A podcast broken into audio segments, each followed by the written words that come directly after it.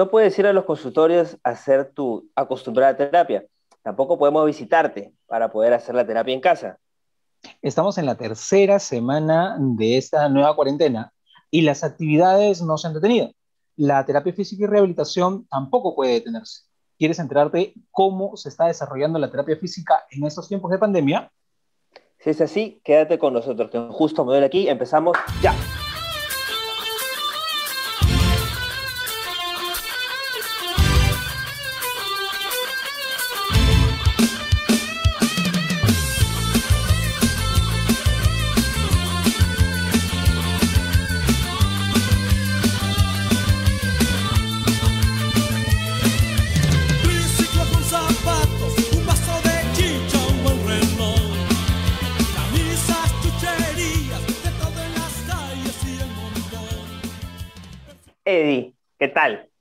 Estás?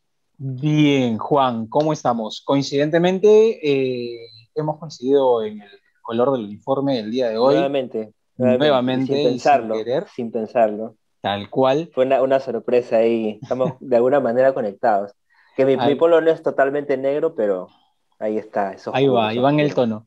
Eh, y bueno, vamos a tomarnos quizás este, estos primeros minutos para dar también un poquito de la, de la situación. El tema de, que, hemos, que vamos a compartir el día de hoy con ustedes es la rehabilitación en estos tiempos de pandemia, pandemia que verdaderamente, y lo habíamos conversado hace unos minutos con Juan, eh, cada vez nos está tocando de, de muchas maneras y con personas muy cercanas.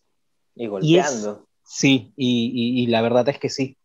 Entonces, eh, esta situación, porque en realidad, al ser personales de salud que estamos en contacto directo con muchos pacientes, eh, nos lleva, en algunos casos, a tener que suspender estas actividades. ¿no? Algunos colegas han optado por mantener por estos momentos, eh, no realizar ciertas atenciones presenciales. Eh, algunas clínicas también han tenido que reducir su personal porque también se han visto afectados directamente por, esta, por este virus. Y, bueno, y a ellos toda la fuerza para que puedan continuar y recuperarse y poder volver a estar todos nuevamente en, en la cancha, en el campo. Y se bueno, extraña, se extraña. claro que sí, claro que sí, Es, ¿no? muy, es muy distinto adaptarse. O sea, no, no es que sea malo, ¿no? Pero no es, no es lo mismo. Pero es lo que nos toca. Es lo que, lo que toca hacer ahora, cuidarse, eh, evitar o, minimizar, pues, ¿no? Los riesgos, salir la, menor cantidad de veces posible. Y, lo que ya es conocido, pues, ¿no? El, correcto uso de la mascarilla, el lavado de manos, la distancia social, la- las reuniones o las aglomeraciones, pues, ¿no? Que, Vargas, verdad, es, se, se descuidó mucho, pues, en eh, el último periodo del, del 2020 y ahora, pues, estamos viendo un poco las, las consecuencias. E incluso personas, pues, que no, que no necesariamente estuvieron, digamos, expuestas de... ¿Cómo es? Por, justos pagan por pecadores, pues, ¿no? Tal cual. y estamos ahorita, pucha, estamos sufriendo la dura. Y el área de salud, valga en verdad, es, es la que más, la que más ha sido golpeada.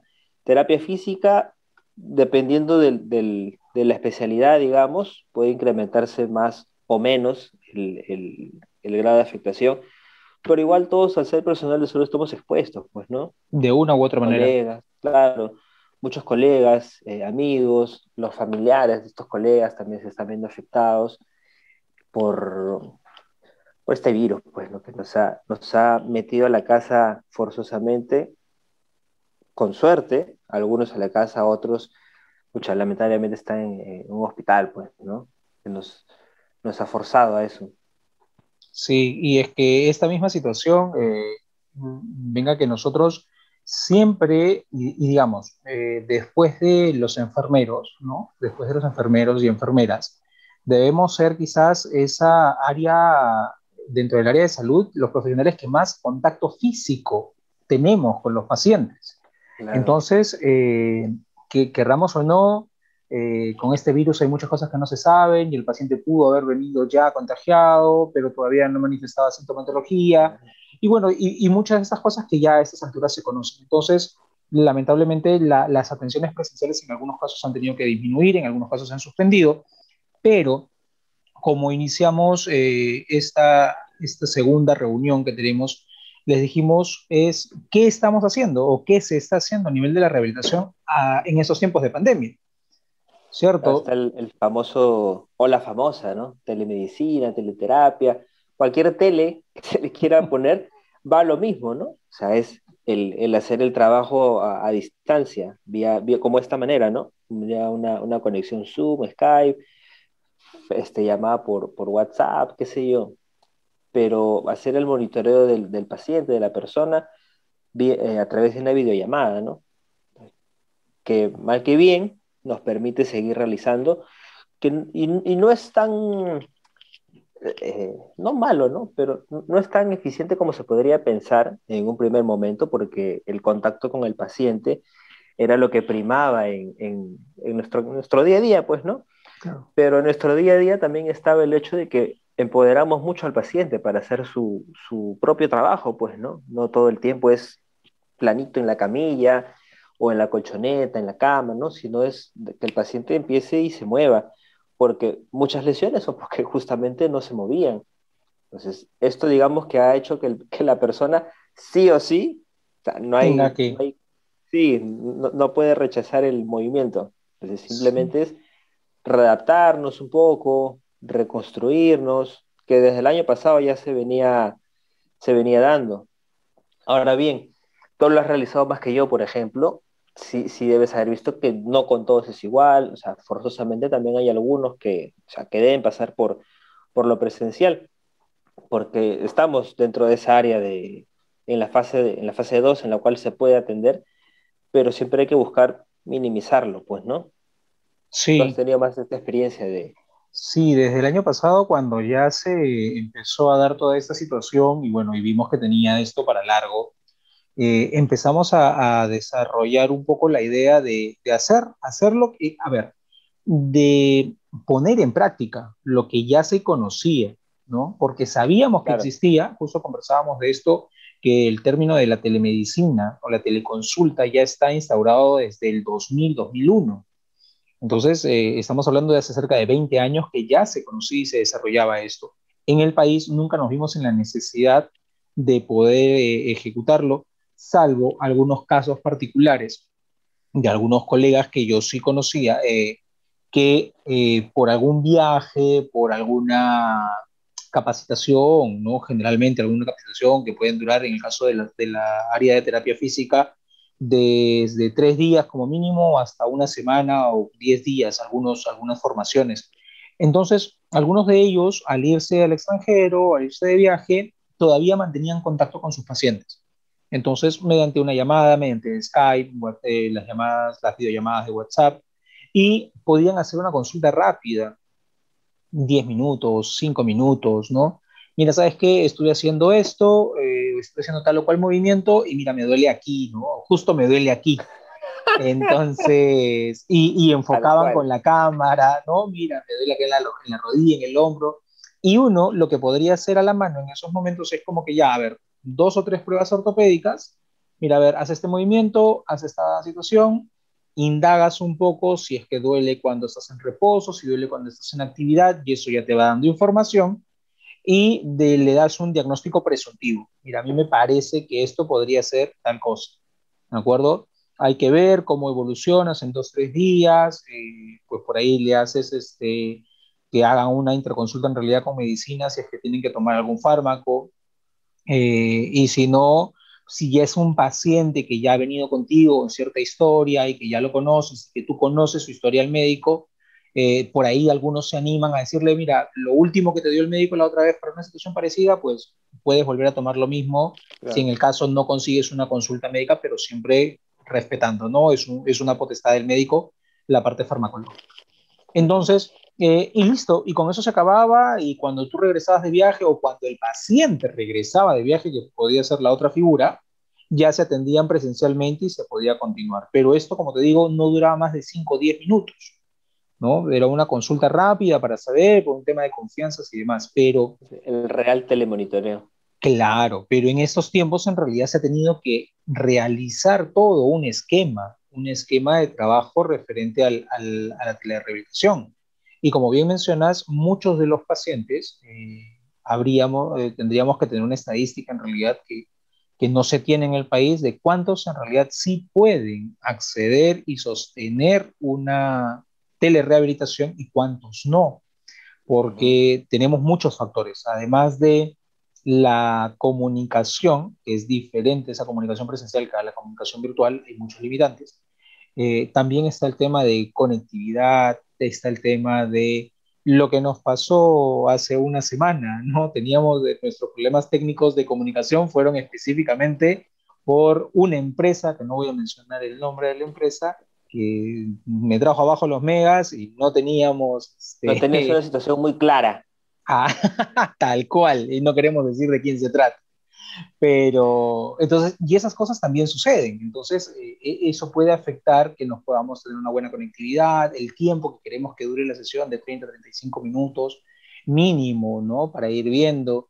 Y luego están los... Eh, los factores ambientales, además. De verdad que sí, si el paciente tiene espacio, no tiene espacio en la casa, si puede tener un espacio, un área para poder hacer ejercicios, ¿no? Si no se entiende, y aquí otra de las cosas que, también suceden es que cuando una cosa es que yo esté con el paciente frente a frente y le diga, a ver, quiero que te sientes, quiero que levantes la pierna derecha, qué sé yo, quiero que gires, quiero que hagas esto, y lo puedo indicar o le puedo tomar yo, ¿no? Decir, mira, este brazo lo vas a colocar acá, lo vas a levantar hasta este punto.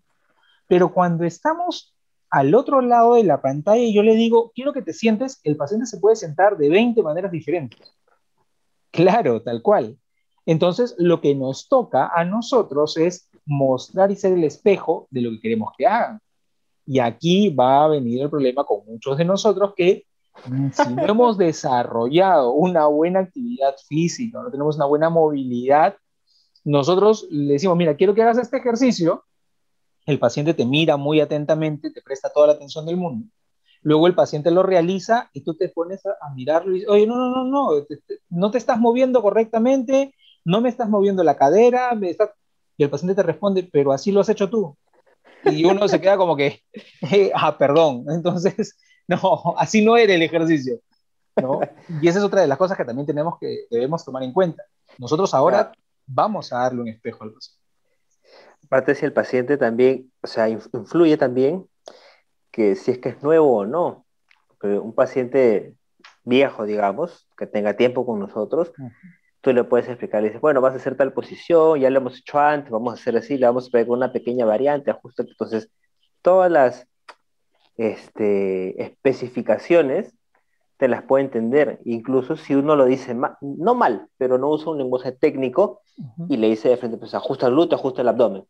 Pero uno, cuando uno le hacía eso, hacía ciertos toques, ciertos movimientos para ajustar la, la retroversión, la anteversión, qué sé yo, pues no, la, la cadera, tal vez, no, no, sé, pero uno cuidaba eso y se lo decía en forma más masticada y ajustando ciertos puntos, ¿no? Otra cosa muy diferente, es que esto sí me ha pasado, que con pacientes nuevos X, o sea, que no los conocía literal para nada, que te escriben por, por WhatsApp o Instagram y, dicen, quiero esto. hay que evaluar.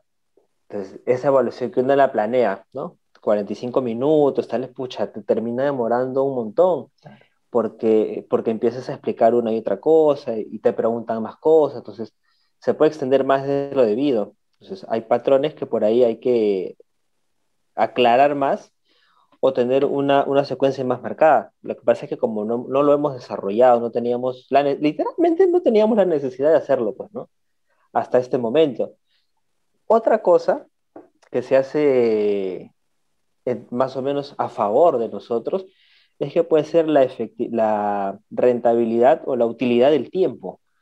Si uno atendía, por ejemplo, aún teniendo movilidad, ¿no? Auto propio, tenías que dejar un espacio de al menos 30 minutos, pues, ¿no? Más o menos, ¿no?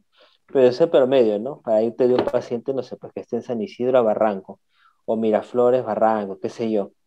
Este, pero que te ocupe una distancia de alrededor de 20 a 30 minutos, o sea, es tiempo menos. Tiempo muerto. Para... Tiempo muerto, ¿no? Tiempo muerto. Pero con esto, con este tipo de, de tecnologías, o sea, no hay mucho tiempo muerto en realidad. Puedes hacer 8 a 9 AM 9 y 10, 10 a 10, 10 y 10, perdón, 10 y media, ponte ya, a 11 y media, entonces esa, esos, esa hora o un par de horas que en el día se pueden perder, con, con este medio, ese tiempo muerto ya, ya no es muerto, pues, ¿no? Tiene sus pros y sus contras. Sí, la verdad es que sí, y esto eh, eh, se va a, siempre, lo mismo que sucedía con las terapias presenciales, siempre se organizan generalmente a disposición del, del tiempo del paciente. ¿no? En qué, cuáles son sus tiempos libres, en qué momento tiene, porque ahora también, si bien es cierto, nosotros queremos aprovechar ese tiempo de poder hacer las terapias virtuales, hay pacientes que entran a trabajar a las 7, 8 de la mañana sentados frente al ordenador, a la laptop, y no terminan hasta las 6, 7, 8 de la noche. Yo no le dice, este, pero por favor, tienes que tener tus tiempos, eh, tus pausas activas, me dice, ¿qué, pausa activa? Yo me siento y no, no, no me paro. Me termino una reunión y estoy en otra, termino una reunión. Ni para almorzar se paran algunos. Algunos almuerzan incluso frente a la computadora, olvídate. Es, le ponen pan la cámara, come. sí, sí, lo, lo, he, lo he visto. Pero, o sea, es su pro y su contra, ¿no? Aparte, eso sí me gustaba insistir mucho con los pacientes, ¿no? O sea, que sí o sí tienes que pararte, pues, ¿no? Porque la, la terapia, o sea, no es algo que se vea permanentemente, ¿no? Hay personas que sí lo pueden hacer y bien por ellos, ¿no? Pero la idea no es esa, ¿no? La idea es que la persona lo aprenda y una vez aprendido, pues ya vaya tranquilo con sus ejercicios, flexibilizar, estirar, movilizar. Y cuando eso pasa a un entrenar, ya quiere decir que el problema inicial ya se superó, pues, ya, ¿no? o sea, ya no hay ninguna molestia. Y mejor si fuera por este medio, ¿no? O sea, que se logre sacar totalmente la lesión, que es algo que se, que se puede plantear, ¿no? Como terapeuta ahora como reto, utilizar este medio para llegar hasta ese punto, ¿no? una, una, de las cosas que nosotros conversábamos es que la terapia eh, en la actualidad, eh, muchas de las disfunciones, ¿no? Saquemos de lado las lesiones traumáticas ¿no? los esguinces por, por eh, una torcedura, eh, las fracturas, las fisuras, ¿no? y, las contusiones y demás por algún tipo de, trauma directo. Saquemos eso eh, en otro cajón, pero todas las lesiones, todas las disfunciones que vienen por el uso excesivo de, alguna, de algún músculo o el uso excesivo de alguna articulación, el desuso de las, de las articulaciones, de alguna región este, del cuerpo que nos generan alguna disfunción, que son los que nosotros generalmente vemos las tendinopatías, las lumbalgias, las cervicalgias y demás, que por lo general, claro, que por lo general tienen este tipo de origen de, lesión, vienen a raíz de falta de movimiento, ¿no? el grueso, el grueso de, de lesiones al final son, son de disfunciones, claro. Entonces ahí es donde nosotros empezamos a atender y empezar a plantearle que nuestro tratamiento ahora de manera virtual, eh, por las circunstancias, es buscar darle patrones de movimiento. ¿no? Tengo pacientes que agarran y, y, hacen una consulta o empiezan un tratamiento por un problema de rodilla, ¿no? Y en parte de sus ejercicios y sus trabajos es movilidad de tobillo, movilidad de cadera. Y la pregunta siempre salta, ¿no? Oye, yo mi problema es rodilla, ¿qué hacemos trabajando tobillo y cadera?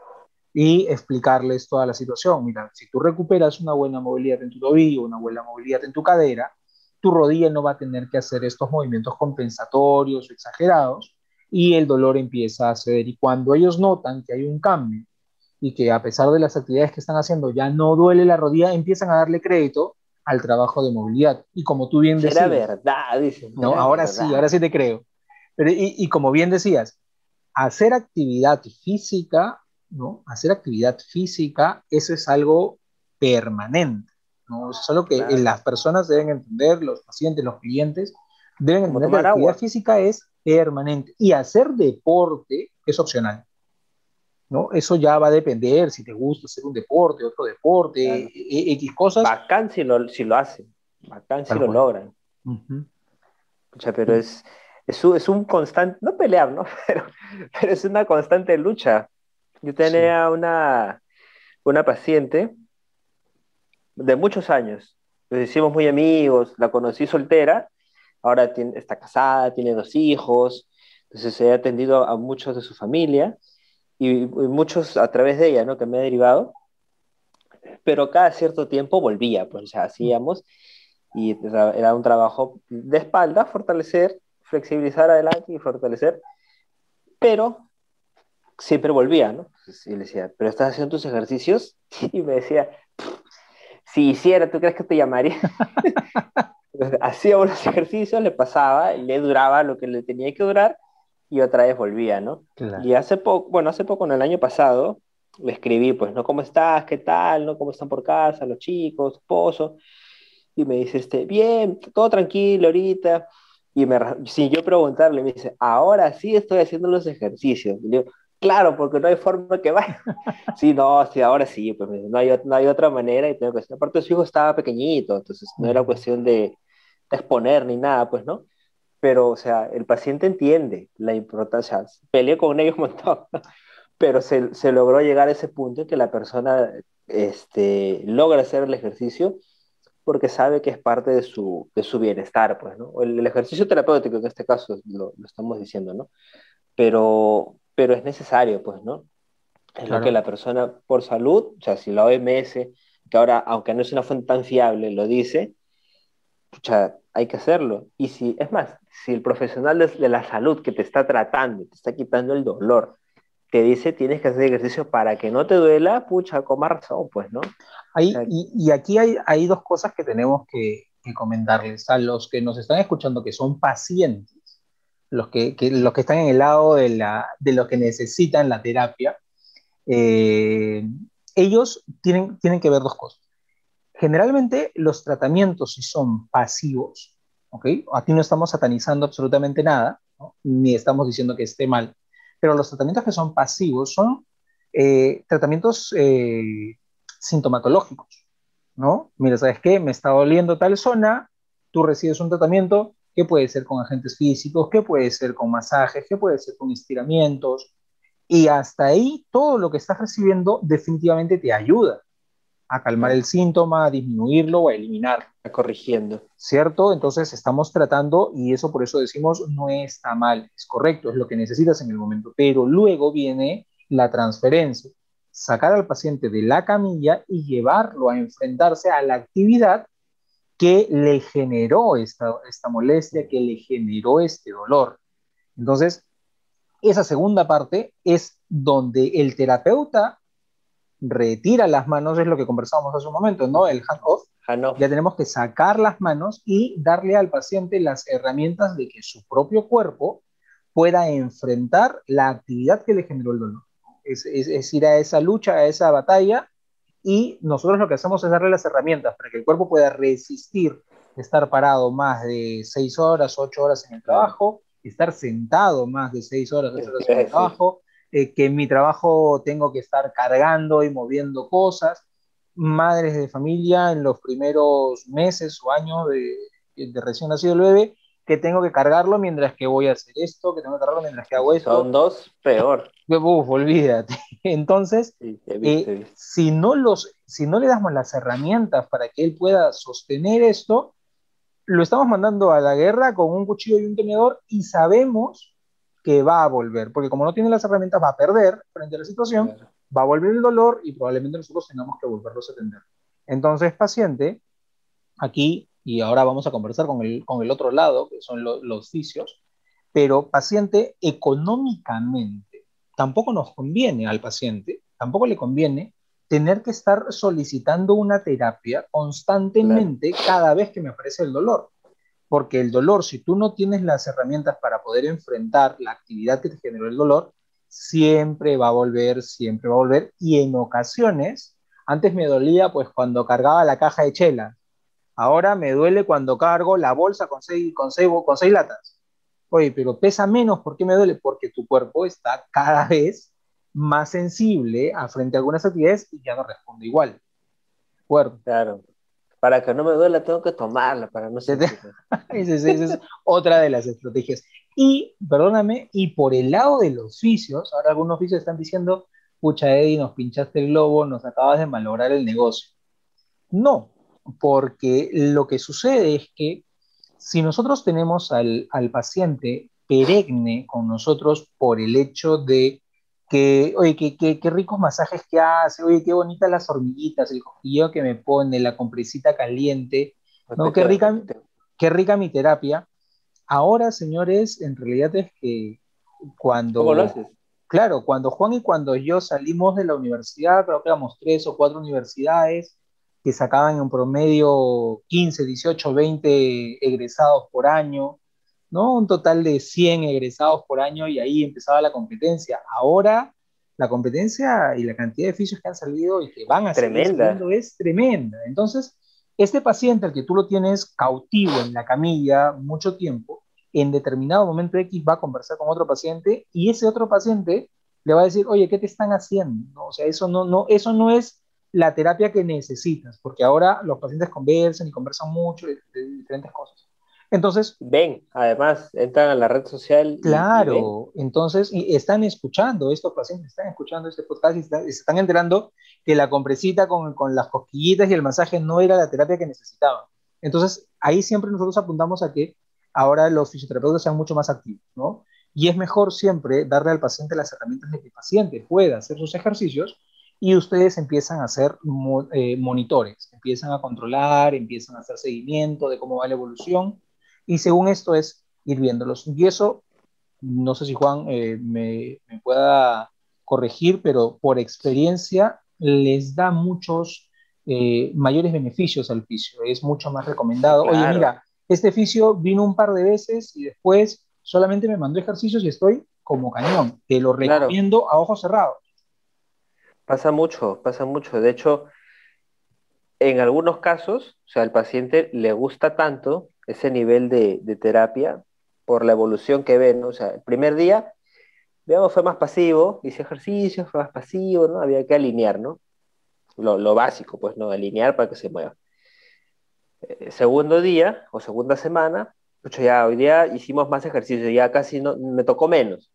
Tercera semana, cuarta semana, pucha, hoy día casi ni me tocó. Simplemente me, me dio órdenes, pa, pa, pa, pa, y ya, y, ya, pues el, y, el, y, y hay, hay, un momento en el cual la persona termina alineada con un correcto ajuste corporal, muscular, pero muchas veces quiere ir más allá, pues, ¿no? Tengo algunos pacientes, por ejemplo, que empezaron sí con dolor de espalda, marcado, por cargar al bebé, por cargar una barra, simplemente, pero vas evolucionando, vas fortaleciendo, enseñando justamente, ¿no? Cómo se debe hacer una u otra cosa, y ya la historia va cambiando, o sea, el paciente ya siente que puede dar más de lo que pensaba que podía hacer, porque cargar 20 kilos era, pucha, como que, ala, no, no puedo. Hasta que llegas a un punto en que le pones, pucha, 30 a cada lado, y haces el peso muerto tranquilazo, pucha, me, me, me pasa eso que, o me envían el video, está bien, me dice, y me mandan dos videos casi iguales. Acá hice esto y el otro hice lo otro. Los dos están bien, los, los, dos fueron bien hechos. Este, sigue, mantén, mantén eso, ¿no? Entonces, llega un punto en el que el dolor no es la, por el tipo de abordaje que muchas veces se usa, o sea, enfocar en cambiar un poco el, el tema pasivo por darle al paciente más función, más movimiento, y cuando la persona tiene más función y más movimiento, por lógica o por sensación natural, quiere más, pues, ¿no? Quiere moverse más. Entonces, ya la terapia no es del tipo quiero que me haga masaje que me calve el dolor, que por ahí capaz se puede hacer algún movimiento, pero cuando evoluciona a ese punto de que, pucha, hice esto, quiero más, o sea, se dan cuenta que la terapia o el trabajo del fisio es más que un masaje y, pucha, te puede dar una, una fuerza, una potencia que ni siquiera tenías, que ni siquiera te habías enterado porque siempre te habías movido mal y cada que hacías terapia, pucha, te masajeaban claro. las 30 sesiones, pues, ¿no? Cuando puedes hacer un montón de cosas sin ni siquiera ponerle el codo o tocar al paciente, ¿no? Entonces, sí es verdad, puedes hacer un montón de abordaje, un montón, un montón, un montón, sin necesariamente estar ahí, o sea, de manera presencial en este caso ahora, pues, ¿no? Y ahora nos conviene más bien no está porque nos exponemos menos también, pues, ¿no? Uno, como personal, y dos, la persona que está al otro lado, ¿no? Que puede sí. ser este, algún padre de, de, o un abuelo, ¿no? Qué sé yo, pero el riesgo mientras men menor sea, mejor. Iba esto con, con, el tema de que en el país, que era lo que te comentaba antes, eh, no, no, se, no se ha tenido mucha... Eh, mucha injerencia en esto, ¿no? De hacer un teletrabajo distinto al teletrabajo que se conoce, ¿no? Uno dice acá en el país, teletrabajo, ah, trabaja en la computadora, trabaja con, con las redes, trabaja desde su laptop, desde el celular, pero no, no está contemplado hasta donde sea al menos, o, o, si es que la hay, no se le ha dado la, la, llegada adecuada al, al, público de que hay un, un, teletrabajo de medicina, o sea, de las áreas de la salud como tal. Revisaba un artículo, es lo que te comentaba de, Colombia, que se los podemos dejar incluso en la descripción, son como 12 páginas, que habla pues cómo el, el teletrabajo se instauró en Colombia a los días nada más de, instalada su cuarentena, su primera cuarentena, la del 2020, que fue dos, tres días después de la nuestra, e instauran este tipo de trabajo, que se tiene que hacer, que el, personal de, la entidad de salud tiene que disponer de la aparatología, de la informática necesaria, de los dispositivos informáticos adecuados para darle al paciente el seguimiento tratamiento, diagnóstico, monitoreo, derivación a cirugía necesarias, ¿no? Cinco o seis cosas. Este, solamente a través de este medio. Entonces, esto lo hicieron, miren, en una institución que es de coloproctología, que hacía también fisioterapia de piso pélvico. Entonces, se vio que fueron 600 y pico casos que se trataron así, 540 y tantos fueron exitosos para diagnóstico, tratamiento, eh, monitoreo, derivación a cirugía o monitoreo si es que la persona necesitaba o no cirugía, no es como un chequear, ¿no? En mi experiencia personal, no como oficio, sino como padre, mi hijo, por ejemplo, Itan, hace tele, telemedicina, telemonitoreo, de vía llamada, este, llamada telefónica, conversan con, con Fiorella, mi esposa, de cómo hacer el, cómo es, ¿no? Por las distintas especialidades que él está. Entonces, habla con uno, con ta, ta, ta. En el caso de ser necesario, se sabe que por algún examen extra, algún examen de imágenes adicional, tiene que venir. Entonces, hemos minimizado un montón la, la, el ir al hospital, que mal que bien igual es un foco, ¿no? Por más que se tengan las medidas, hay muchísima menos gente ahora, la verdad, pero igual es un foco, ¿no? Entonces, a ese nivel eh, las, las, instituciones, no el Estado propiamente, las instituciones han hecho, eh, en, al menos en, hablo del Hospital de San Borja, han hecho este, un, una, un buen trabajo, ¿no? se lo puedo dar fe de cómo se realiza. No te podría decir si es que es así en todas las áreas de salud, al menos en fisioterapia, que se haya hecho a ese nivel en todas, ¿no? Al menos en el área de... Sé que, por ejemplo, en, en Videna, en IPD, se ha estado realizando. Ahora, no sé si todas las instituciones de salud, MINSA, eh, eh, centros privados, fisioterapia particular a domicilio, lo está realizando, porque además no tiene una, una ley detrás pues, que, se, que diga, ¿no? Se tiene que hacer de esta manera, porque además, lo justo tengo acá el artículo, además menciona, ¿no? Si se, si se instaura este tipo de trabajo, el profesional de la salud tiene que tener las condiciones necesarias del software o, de, o del documento necesarias para que sean privadas. Por ejemplo, paciente, paciente profesional, que solamente él pueda tener acceso. Porque, mira, justo este estudio es eh, un instituto de, de, coloproctología y piso pélvico. Entonces, claro. sabemos qué zonas se trata. Uh -huh. Obviamente, las zonas a ver a través de la cámara, pucha, son unas zonas donde el sol no llega, ¿no? se, se, tiene que tener aún más ahí el cuidado necesario del caso, pues, ¿no? Por seguridad del paciente, que tenga la tranquilidad de que la persona que lo está tratando va a ser la única persona, como ocurre en un consultorio, pues, claro. en una consulta tal cual. Porque pues, si tenemos un paciente en nuestro caso, ¿no? Que tiene que sacarse el... Por ejemplo, te pongo un caso yo. He tratado a varias pacientes con mujeres con mucho dolor de cuello, que, es por el, el, volumen de las mamas. Entonces uno palpa y toda la zona está adherida, muy, muy adherida. Sí, son, son muy delgaditas, pero con, con una mama grande, ¿no? Entonces hay que liberar toda esa zona, tratar acá, es un montón de cosas. Entonces hay que liberar y hay que mover, eso, o sea, literal, coger y mover. Entonces la, la persona tiene que tener la seguridad de que eso que se está trabajando no, no se va a ver en otro lado, pues, o darle la confianza al paciente, ¿no? De que lo que vas a hacer es, o sea, totalmente profesional. Claro, entonces, ese aspecto es, es bien importante y que, y que debe figurar en, eh, o sea, si es que se da acá ese trabajo, debe figurar en lo que se haga, pues, ¿no?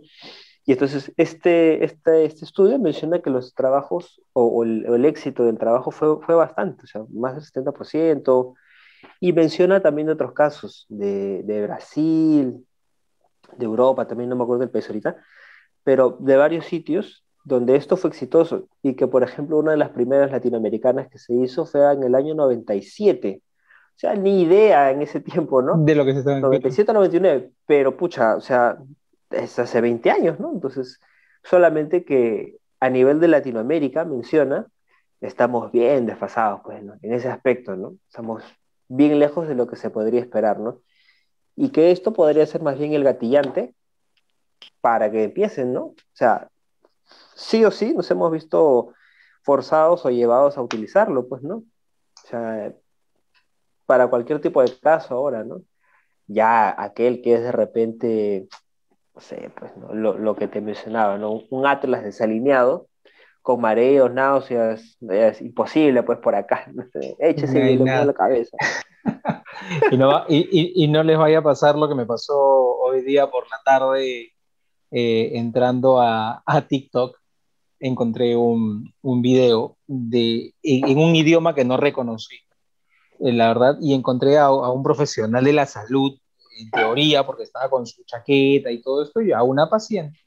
Y de, dentro de, de, lo que puedes entender por el lenguaje corporal, digamos, el doctor, entre comillas, ¿no? Le dice, coloca tus manos aquí atrás, a la altura de las costillas, colócate en tal posición, haz este movimiento, como un movimiento de levantar y y, te ponen el sonido de un, de un, un conejo. dije, ah, caray, ya, ya encontré una más. Entonces yo dije, voy a hacer mi dúo de TikTok a ver si me sale. Puse mis manos, moví y me sentí completamente estafado. No, no salió absolutamente nada. Entonces acá tenemos dos opciones, porque antes que vayan, o soy yo que soy demasiado duro, o en realidad esa técnica no funciona. Y aquí es otra de las cosas eh, que me da pie a, a, comentarle a los pacientes. Va, va a probar, ahí va a probar. y hace sonar el pulgar. No, nada, nada, nada, nada, Y aquí es otra de las cosas que, que, los pacientes también tienen que entender. Si bien es cierto, la tecnología ahora está abierta a todos y todos pueden tener acceso a la tecnología, muchas de las cosas que a veces encontramos en Internet no tienen un respaldo de, de si es correcto hacerlo o no. No todas, eh, Juan nos dio hace un momento una, una, una referencia, no un dolor a nivel cervical pueden ser por muchas cosas y entre ellas el problema de la retracción de pectorales. Entre las tantas posibilidades que me pueden dar un dolor cervical, entonces no todos los tratamientos que yo voy a encontrar en Internet van a ser necesariamente eh, beneficiosos para lo que yo tengo. Entonces, por eso siempre es recomendado que puedan hacer la consulta con los especialistas del movimiento, que son los fisioterapeutas. ¿No? Entonces, eso, eso es por un lado. Lo que comentabas también referente a qué tanto podemos ir avanzando nosotros. Eh, sí es momento de que la situación y la coyuntura nos está llevando a utilizar los, los medios tecnológicos para poder hacer estas consultas, empezar a estructurarnos también, empezar a tener nosotros una pauta de cómo debemos llevar una sesión, qué es lo que tenemos que hacer, porque, les comento, la sesión terapéutica, eh, ahora la teleterapia, no solo termina en esos 15, 20, 25, 30 minutos, 35 minutos que, estamos frente al paciente, ¿cierto? Termina esta sesión y lo que me sucede a mí particularmente es cuando yo ya voy a iniciar, después de estos primeros minutos en los cuales converso con el paciente, le digo cómo has estado, qué tal, qué tal te fue el trabajo, cómo te respondió, qué sé yo, pues la rodilla, la espalda, el hombro, con las actividades que has estado haciendo, bien, ¿cómo te fue con la rutina que te dejé? Ah, mira, este, todos los ejercicios me han salido muy bien, o he tenido problemas con el quinto ejercicio que me mandaste, al cual, listo, ok, vamos, nos toca eh, hacer dos cosas, o podemos revisar la sesión con el paciente, toda la sesión que él hace, tú le dices cinco ejercicios, pues ahora quiero ver cómo haces los cinco ejercicios, y en ese momento es ir corrigiendo detalles. Esa es una, una posible sesión.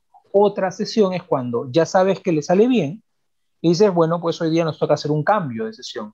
Y ahí es lo que les mencionaba hace un momento, ¿no? Yo tengo que ser el espejo del paciente, ¿cierto? Y para enseñarle y ver cómo lo hace.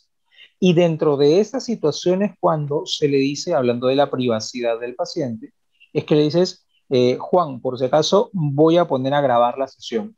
Entonces el paciente tiene que saber en qué momento lo estás haciendo, ¿no? Que sepa que en ese momento, ah, ya, ok, listo, ya estamos en la sesión y tal, tal, tal listo, y en algún momento también cuando termine la sesión, listo, listo, vamos a pausar esto, se acabó, porque tiene dos situaciones. Para mí el beneficio es que el paciente luego lo pueda revisar, ¿no? Terminada la sesión, yo tengo el video grabado, utilizo algún programa de internet para cortar estos videos y quedarme solamente con el tiempo del ejercicio. Y luego se lo puedo enviar al paciente. Digo, mira, toma la referencia, porque la memoria es frágil. De, así tu paciente sea muy joven, entre tantas cosas que tiene que hacer de la universidad o del trabajo o la misma y cosas de la casa, se les olvida, oye, cómo era, y ya ni siquiera, o sea, sí tengo una idea más o menos que así era, y ese, ese tengo una idea de no hacerlo correcto, termina pasándote factura. Entonces, en el video se pasa el paciente haciendo el ejercicio y el fisio, en este caso yo, hablando diciendo, no, mira, en esa parte tienes que activar más el glúteo no, en esa parte la mano la tienes que dirigir, entonces el paciente tiene ese feedback de poder recordar cómo va su ejercicio. Y eso, eso es otra inversión de tiempo. ¿no? Es como tú dices, el, el fisio tiene que tener todas las herramientas eh, tecnológicas o, del manejo, las herramientas básicas para poder hacer estas cosas. Termina tu sesión de terapia y luego tienes esa post-edición donde además le tienes que mandar su rutina de ejercicios al paciente. Yo, por ejemplo, he, buscado eh, hacer los ejercicios con el paciente y luego hacer las fotos de eso, no del paciente, sino mías, como, como le enseñé exactamente en la, en la sesión, pues, ¿no? Entonces le meto la edición, cortar las letras, todo, y eso le envío. Entonces, tiene la, la figura de lo que hizo, más la figura en imagen, pues, ah, era así. Igual, cualquier duda, igual escribe, ¿no? igual siempre estamos para, para resolver las dudas que, se presenten, pues, ¿no? Total, al final, eh, nuestro logro, nuestro éxito es que la persona logre hacer justamente el ejercicio bien y que ya no le, no le duela nada o, que se le alivie la disfunción, molestia que tenía, pues, ¿no? Sino que sería, que sería en nuestro caso del fisio, sino alivia, que sería del músico que, que no haga música. Tal cual darles esas herramientas. Porque ahora, los pacientes, claro, ahora los pacientes, muchos muchos de ellos, eh, por, esta situación, han decidido dar una pausa a, las terapias presenciales, pero también son conscientes de que su recuperación no puede, no puede detenerse. Entonces optan por manejar ese tema de la terapia. A ver, puede ser completamente o exclusivamente telerehabilitación, que ha sucedido en algunos casos, el paciente dice, no, no en mi casa hemos decidido que nadie ingrese, o en, en, otros casos ni siquiera es por solamente por el paciente, ¿no? A mí, me, a mí me sucedió que cuando comenzamos esa nueva cuarentena, algunos de mis pacientes me dijeron, ¿vas a poder seguir viniendo? Le dije, sí, no, porque esa nueva cuarentena los servicios de salud se permiten y está contemplada la rehabilitación, así que no hay ningún problema, coordinemos y todo esto sí muchos de ellos redujeron, pero vamos a vernos solamente una vez ¿no? o dos veces como máximo eh, por la necesidad de la patología que tenían. Y otro tanto de pacientes me dijeron, este, mira, vamos a parar por lo que dure esta situación y luego vemos cómo, cómo estamos, cómo seguimos, por ahí nos juntamos un día por Zoom y todo eso. No había, yo he entrado en, en línea de, de, mi grupo de pacientes, ¿no? Yo siempre cuando conversaba, comentaba, le digo, sí, tengo un grupo de pacientes que están continuando y tengo otro grupo de pacientes que ha parado. ¿Qué había pasado? A la semana entré en cuentas y empecé a revisar quiénes eran mis pacientes y todos los que estaban continuando con terapia eran pacientes que vivían en una casa, era su casa. Entonces yo tenía acceso directo a su casa, me recibían en el patio, en la cochera, en la terraza o por donde fuera que fuera ventilado, pero era su casa y los que habían decidido parar la terapia eran pacientes que vivían en un edificio o en un condominio. Entonces, por normas, por reglas del condominio, del edificio, no iban a permitir ningún acceso. Entonces, esas dos cosas mm. también se toman en cuenta, o sea, no solamente no es una cuestión a veces, eh, porque los, los pacientes, los clientes pueden tener todo su protocolo, los fisios pueden contar con todo su protocolo, pero a veces hay situaciones externas de protección que deciden no mantenerse. Entonces, ahí, me, ahí fue como que entré un poquito en cuentas y dije, sí, pues no, los que todavía estoy viendo son pacientes que tienen su casa. Entonces ellos es como que han destinado un espacio solamente para hacer su terapia, nadie entra, nadie de la familia entra, o generalmente espacios ventilados y podemos trabajar sin ningún problema. Claro, sí, detalle no me había percatado, me ha pasado igual. Claro, claro, porque en verdad uno no, no, no, sabe, oye, pero ¿por qué uno sí, por qué el otro no? Hay factores que también se, se manejan. Y Aparte del mismo temor, pues, ¿no? del paciente. Claro. Porque igual da, da cierta, cierto detenerse y pensar, ¿no? Que es totalmente entendible. Igual nos pasa, pues, a, a nosotros, ¿no? O sea, igual tenemos familia, hijos. Claro, y nosotros, y, empezamos a hacer ahora también nosotros dentro de nuestras preguntas usuales, dentro de nuestras preguntas frecuentes, siempre era, bueno, los que hacemos tanto tú como yo, que, tenemos un tiempo haciendo visitas domiciliarias, es, este, ¿dónde vive? ¿No? Listo. Eh, que la disponibilidad de tiempo para que coincidan los horarios, todo, pero ahora eh, a riesgo incluso a veces de, de, una incomodidad por parte del paciente, preguntarle, ¿Algún familiar o usted ha estado infectado, ha tenido COVID? Listo. Sí, no, bueno, perfecto, listo. Ellos también te preguntan, ¿no? Oye, ¿y tu medida de seguridad? ¿Te has hecho alguna prueba? Todo. Sí, tal cual, en algunos casos. No tiene eh, síntomas, no tiene síntomas, ¿no? Entonces, ahora, ahora la nueva pregunta que ya empieza a circular es, ¿estás en la lista de vacunados? ¿Te vacunaron? ¿No te vacunaron? Eh, ¿Eres el 488? Qué terrible eso, ¿ah? toda una situación, y lamentablemente toda una situación que, bueno, ya está. Eh, mientras que yo sí soy de la idea, de aquí, sin, irnos muy, mucho del, tema, es que no se pare todo el tema del proceso de vacunaciones, que no se vea afectado, y lo otro que siga su curso, que siga su curso de investigaciones y demás, pero que en realidad, porque lo que más necesitamos en estos momentos es eh, que la población en general, ¿no? Porque ya, ya tenemos el primer millón de vacunas aquí, que se vacunen el personal de salud que está dentro de la primera línea. Está poniendo el pecho ahí primero. Claro, tal cual. Ellos son, el, el pícoro que está protegiendo a Gohan. Tal cual. ¿Sí o no? Tal cual. Ellos están recibiendo, y en verdad, porque las bajas han sido muchas y esperemos que ya no sean tantas. Eh, pero ellos, ellos, a ellos se, se tiene que seguir con este proceso. Y ojalá que así sea. Sí, que ya no, que ya no falte nadie en la casa de nadie que todos sigan, sigan juntos ahí. Este es un, tema que, de hecho da para más, ¿no? El, resumen tal vez un poco sería que, bueno, número uno, no descuidar las medidas, ¿no? En esta, en esta etapa nueva, esta segunda ola tan fuerte que ha ocurrido. Lo otro es que el, personal de salud, en, en, nuestro caso particular, los oficios, poder implementar investigar un poquito más, saber más de cómo se realiza este proceso de, teleterapia, de telefisioterapia, telemedicina, telemonitoreo, como el nombre que se le quiera llamar, pero el trabajo fisioterapéutico a distancia, al fin y al cabo, porque eso nos va a permitir protegernos más, o protegernos más entre todos hasta que al final podamos todos vacunarnos o tener, la, todo, tener, que es una utopía, ¿no? Tener todos las medidas adecuadas para no contagiarnos, pues, ¿no? O sea, que se cumplan todos los patrones que mencionamos al inicio es bien difícil, pero hasta eso, pucha, cuidarnos lo más posible, ¿no? Todo lo que para que no se... Claro, entonces, mientras más se pueda utilizar este nuevo método y el que lo pueda aplicar bien, bacán, ¿no? Mientras más investigación haya, mejor.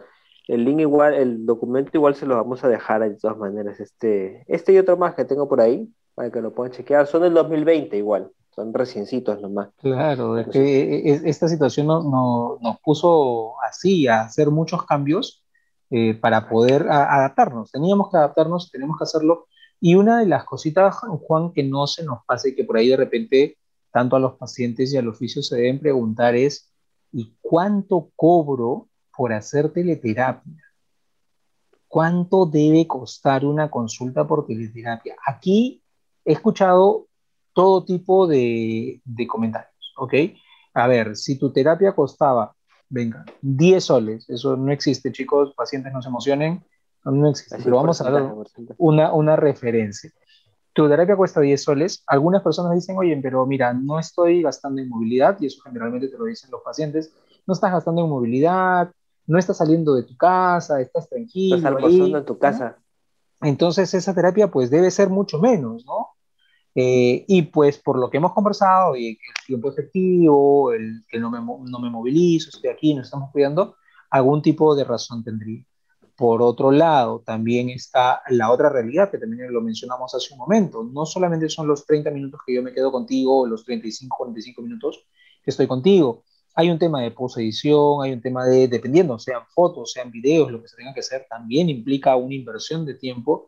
Y eh, es más, eh, muchos oficios que se han dedicado en este, en este periodo de tiempo a hacer la rehabilitación han tenido que cambiar su, este, su plan de, de megas, de, internet, han tenido que acondicionar la casa, lo que el otro día conversábamos, ¿no? necesitamos tener algo que me dé mejor iluminación, tengo que yo distribuir un espacio en la casa, además tengo que hacer la planificación, la planificación de la terapia, de la telerehabilitación es diferente a la planificación de la terapia que tú haces de manera presencial e implica un trabajo extra. Entonces, mi punto particular, eh, aquí, bueno, eh, entrarán siempre a, discusión o, a conversar sobre las situaciones que la terapia, si bien es cierto, no puede excederse quizás en el precio en el que tú estás este, cobrando habitualmente, eh, tampoco se puede ir a la mitad del precio que cobramos, ¿no? definitivamente eso es así.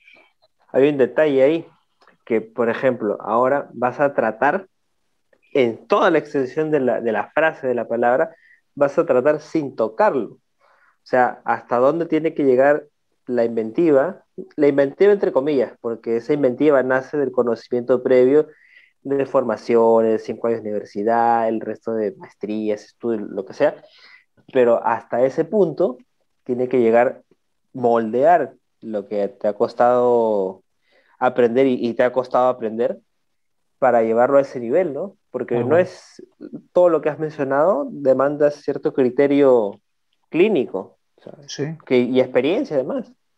Tal cual, tal cual. Entonces, ahí sí, siempre la misma recomendación, ¿no? El trabajo no lo tiren por, no lo tiren por los suelos, porque hay, muchos profesionales, y, esto generalmente nos pasa con los chicos que recién están, están saliendo de la carrera. Chicos, claro. tienen que valorar lo que están haciendo, lo que les ha costado eh, y lo que les va a seguir costando tremendamente. Entonces, porque a, mí siempre me gusta, eh, entre broma y broma con los pacientes, con los que decir confianza, ¿no? Por ahí siempre alguno te dice, oye, pero ya toca su, su rebajita, que por el tiempo, que eso digo, no, es la clásica de que yo conozco a alguien que lo hace más barato muchachos. Eso, pero siempre, siempre hay que valorar, valorar el trabajo que se hace. Y esto es, venga, desde el lado de, de, los pacientes tampoco es que les van a poner una pistola en el cuello para, porque a veces nosotros también nos sorprendemos, nos dicen, no, mira, estuve pagando tanto por esta terapia, y uno dice, epa, te estuvieron, te estuvieron viendo la cara, no, no, ¿Qué te hicieron? Tanto claro. Ay, pucha. Mm. Claro. Bueno, pues. Entonces sí, nosotros siempre vamos a estar vamos a estar buscando el, equilibrio entre la situación, ¿no?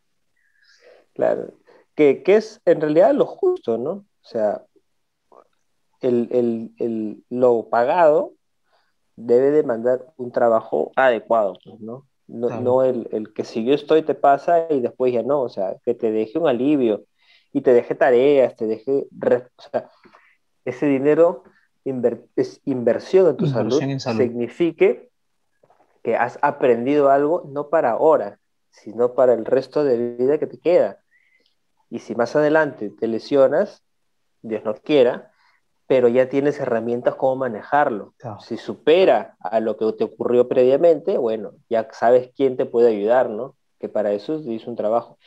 Otra cosa es que te guste, eh, no la terapia, pero te guste mantener un nivel de salud adecuado y lo puedes mantener, mucha, genial, ¿no? porque porque es, tu interés en bienestar, ¿no? Pero en cualquiera de los casos no hay que, no hay que deshonrar la profesión, ¿no? Los años que nos ha costado, el, trabajo que hicieron los profes para enseñarnos, es un demanda el esfuerzo de muchos, ¿no? Y, aquí, sí, y aquí, Juan, se me, se me vino una cosita que me acaba de pasar hace un par de días, nada más. Atendí a una paciente eh, por un desgarro, un desgarro fibrilar a nivel de, gemelos. Eh, y bueno, ya venimos trabajando un par de semanas y al final de la sesión del día lunes aparece su hijito, 10 años aproximadamente, se aparece por la, por la zona donde estábamos haciendo terapia y le preguntó, así, puntual, directo, me dijo, mamá, ¿y le pagas mucho al fisio? Así, la lanzó así como, como mandado. Y su mamá... La pierna arriba, de Claro. Y yo, yo creo que estaba chocando con su Play 5, que no se lo han comprado por invertir en terapia. Entonces vino y su mamá le dijo, depende de cómo lo mires, porque si yo voy a recuperar mi vida como era antes de esta lesión, pues no, no le estoy pagando mucho, porque voy a volver a hacer lo mismo que hacía antes. Y, yo, le dije a mi paciente, le digo, esa la, tomo y la voy a chapar en mi próximo eslogan. Va. Listo. Pegado en el No, va decir, no va a decir Halloween, va a decir Claro. Esa hay muchas frases más que tenemos ahí preparadas. Van, van a ir saliendo. Van a ir saliendo en toda una serie de cositas ahí. No, entonces, qué buena manera de, cerrar. Pusiste ahí la, la cereza en el pastel. Pusiste el frío, el hielo en la inflamación. pues sí, hemos tenido, digamos que dentro de esta, de esta situación que nos estamos, en la, en la cual nos estamos viendo y enfrentando, encontrarla, adaptarnos. Esto, de esto se trata. Y hemos, así como la terapia ha ido cambiando y ido evolucionando eh, en estos últimos años, hemos ido viendo constantemente cómo ha ido cambiando. Lo que antes pensábamos que era solamente un método, ahora se hablan de sistemas de trabajo. Lo que antes era solamente una manipulación, ahora se busca darle movilidad a los segmentos. Lo que antes era terapia exclusivamente y necesariamente presencial, ahora sabemos que podemos hacer la teleterapia. Así que chicos, a leer, investigar, a buscar, se puede hacer, definitivamente es algo que se puede hacer, está demostrado, no por nosotros, sino en general en muchos países se ha visto que se puede hacer. Eh, incluso, incluso ya como, como detallito extra, empiezan ahora las formaciones, las formaciones, porque es una formación duró aproximadamente ocho semanas, fue el año pasado, la hizo un, un oficio español, ocho semanas exclusivas de lo que era teleconsultas, teleterapias. Wow. Te daba las herramientas, qué programas manejaba. Las, precisas, las precisas. Sí, estuvo, estuvo bueno. Yo lamentablemente no pude participar. Sé que va a haber una nueva formación, probablemente por ahí lo podamos colocar. Voy a revisar bien las ah. páginas. Tomás Bonino, lo pueden ustedes buscar. Ya, ah, Tomás Bonino hizo, hizo este, esta formación de ocho semanas y, y era así. Les daba las herramientas que él utilizaba, les presentaba casos de cómo habían manejado la teleconsulta, y les dejaba como que una tarea, ¿no? Ya, a ver, ustedes ya es como si nosotros hubiéramos hecho la teleconsulta, ¿qué sugerirían para la siguiente? Y hacían una retroalimentación y todo muy, muy bueno por los comentarios porque tuve algunos amigos de, de, Argentina que lo hicieron y me contaron que estuvo muy, muy bueno. Ah, está bueno. Así es que imagínense, entonces la, la, la terapia sigue evolucionando y ahora también vamos a tener formaciones en telerehabilitación.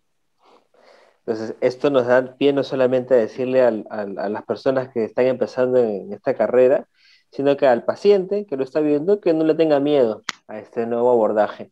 Los oficios van a estar siempre preparados para el nivel que se presente, para la circunstancia que se presente y buscando todo el conocimiento posible para que eso salga adelante. Así que sin miedo, sin miedo al éxito, como dirían, ¿no? Al cual. Así que nada, ha sido una, excelente conversación. De un justo me duele aquí, pero por, por telemonitoreo. Y, e invitarlos a todos a que puedan suscribirse al canal. Estamos sin querer en un montón de redes sociales. Pueden seguirnos en Instagram, en Facebook, en YouTube, en Spotify, en Google Podcast, en Apple Podcast. Y se viene la, para dentro de poco el OnlyFans y TikTok. Ahí está, presente ahí van a ver al señor Eddie Rojas y al señor Juan Barrios estirándose los isquiotibiales en Zunga por OnlyFans, así que ya saben. No se lo vayan a perder. Eso tiene una suscripción aparte, ya, por cierto. Tiene un costo. por foto, por foto y video. Bien, señores. Ha, sido, ha sido un gusto, Juan. Ha sido un gusto con todas las personas que nos han podido acompañar. Ya nos estaremos comunicando y encontrando en una próxima edición de Justo Me Duele Aquí. Cuídense mucho chicos, nos vemos, escuchen rock que ayuda a curar los dolores. Un abrazo, cuídense mucho. El pueblo es el rico, el rico es el rey. El rey a la gloria, la gloria inmortal, resurrección.